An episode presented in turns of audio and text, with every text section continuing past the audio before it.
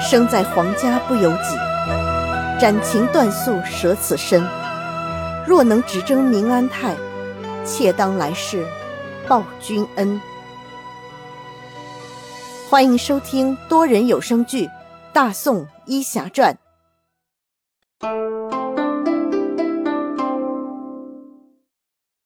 第一百一十四集，反转。话说呀，耶律晚清让这客栈的契丹老者走了之后，自己是拿出纸笔写下了两封书信。第一封书信呀。是给远在林皇府的母后萧燕燕。耶律晚清把在这里听说的事情都告知了母后，希望母后萧燕燕能够安排户部去调查各州各县战死者抚恤财物的发放情况，并且耶律婉清是请求母后萧燕燕授权自己要进一步调查吐谷县的情况。第二封信呢？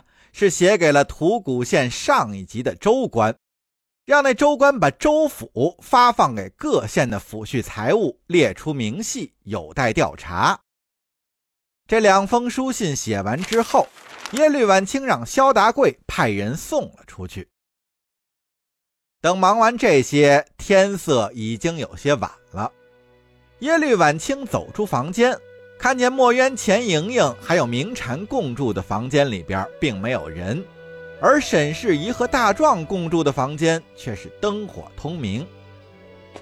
耶律婉清赶忙走过去敲了敲门，是墨渊打开的房门。墨渊一见是公主来了，便把她请进房中。此时啊，钱莹莹正在满头大汗的替沈世宜抹药治伤。大壮和明禅也在一旁帮忙。虽说钱莹莹是熟悉了药材药方啊，但是以前哪干过这种活儿啊？到了此时，这药算是勉强治好了。钱莹莹正在手忙脚乱地替沈世宜清理伤口、涂抹药泥。也是因为动作生疏啊，钱莹莹笨手笨脚的，把沈世宜疼的是满脸直冒汗。但沈世宜也是咬紧牙关不吭声啊。钱莹莹抬头一见是耶律婉清进来了，有些吃惊，心里呢想着要行礼，这手上可就没掌握好力度，一下又把沈世宜疼的倒吸了一口凉气。钱莹莹见状一慌，手上更是失了准头。沈氏一是急忙叫停啊。钱小姐，你先歇歇吧，容我喘口气儿。这屋里的人除了钱莹莹，其他的人都笑了。钱莹莹红着脸向耶律婉清行了礼。耶律婉清微笑言道：“以后大家都是兄弟姐妹，就不要多礼了。”那说完这话呢，耶律婉清上前一步，又看了看沈世宜的伤势。沈将军，你这伤虽是皮外伤，但也得十天半个月才能出愈。我本来想带你到我的庄园去静养，但现在我发现这个吐谷县的事情有些复杂，我需要在这里待些时日。依我看，沈将军你也在此地休养吧。反正我们已经知道叶禅没事，待日后再慢慢寻找。沈世宜点了点头，嗯，就依公主所言。我这个样子，想找也没办法找，不过得烦请公主派人去定州给家兄沈世礼送个信，把情况告知他一下，他也可以通知叶禅和我们的家人，让他们放心。嗯，是该如此，我这就安排。待等耶律婉清说完这话，墨渊和耶律晚清两人便一起出了房间，又前往了耶律晚清的住处。墨渊也给家中写了书信，耶律晚清一并交代萧达贵派人送往定州。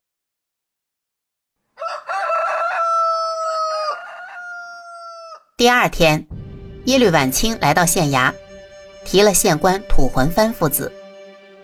耶律晚清含着脸说道：“吐魂幡，本公主是来告诉你，沈氏疑殴伤数人的案子，我已经叫益州知府派人来审了。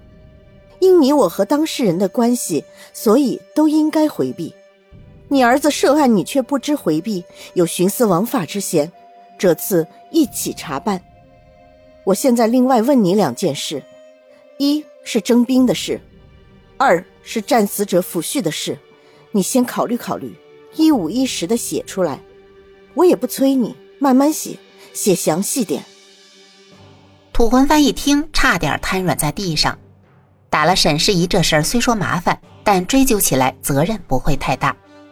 而公主所说的这两件事，查实下来可是要丢脑袋的。耶律婉清瞥见土魂幡的神色，心中就有数了。他吩咐手下先把土六屋关押起来，然后对站在大堂上的土谷县差役道：“你们到大街上贴一张告示，就说我要查办土谷县征兵和抚恤的事情。”谁有话要说，都可以来这大堂上说。贴完了，你们就到县城之外挨户的通知，不得懈怠。差役头头正在庆幸自己没有被牵连到沈世宜的事情当中，听了耶律婉清的吩咐，立刻带领众差役前去干活了。耶律婉清对堂下冷汗连连的土魂幡道：“土魂幡大人，可以去后堂慢慢写了。”耶律婉清说完，一名侍卫就上前提起土魂幡，把他押进了后堂。过了一个时辰之后，陆续有人开始来县衙找耶律婉清诉说他们的冤情。耶律婉清认真的听着，并让县衙的比例认真记录。公主审案的消息飞快的传播开来，来的人越来越多。耶律婉清让人放出消息，他会在这儿待到案件审结的那一天。让大家不要着急，慢慢来。一连四五天，耶律婉清都是早出晚归，认真听取吐谷县百姓的倾诉，只等母后的一道懿旨授权，他就可以开始查办此案了。而沈世宜只能在钱莹莹的照料下安心的养伤了。萧燕燕收到了女儿的书信，看完之后是心中大怒啊！她也知道，这往年的每次大战之后，朝廷都会按照各部和各州县上报的伤亡者名单，足额发放抚恤财物。萧燕燕的丈夫去世之后啊，她是站在一个女人的立场之上，也深知这孤儿寡母处事的艰难，所以是力排众议，提高了抚恤的标准。萧太后是万万没有想到啊！竟然有官员敢打这笔卖命钱的主意。如此一来，那些在战争之中失去儿子和丈夫的百姓会怎么看待朝廷啊？那些阳奉阴违的地方官呀，欺上瞒下，中饱私囊，败坏的却是朝廷的名声。以后这大辽有难，还会有谁替朝廷卖命啊？萧燕燕是越想越后怕呀。那现在这内忧外患已经是摆平的差不多了，萧燕燕也心知该腾出手来，顺便整顿吏治，改善民生了。她要让大辽的百姓都知道，太后和皇上是爱民如子的。那想到了这儿啊，萧太后又让人。把王继忠给请了过来。他也知道啊，现在这辽国的重臣打仗抢地盘呢，自然是可以，但是论起这治国安民，那可就不行了。萧太后也想多听听这王继忠的意见。王继忠啊，本来在战后是想请求萧燕燕放他归宋，但是呢。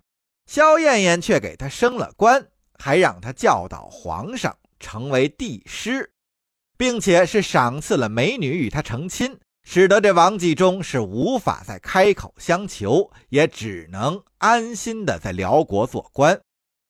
那此时又得到了太后的召见，王继忠是急忙前去觐见。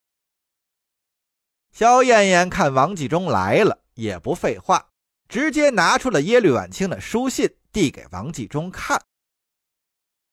王继忠看完一遍，拱了拱手，对萧燕燕言道：“太后啊，不知此类事情是个案，还是我大辽的普遍现象啊？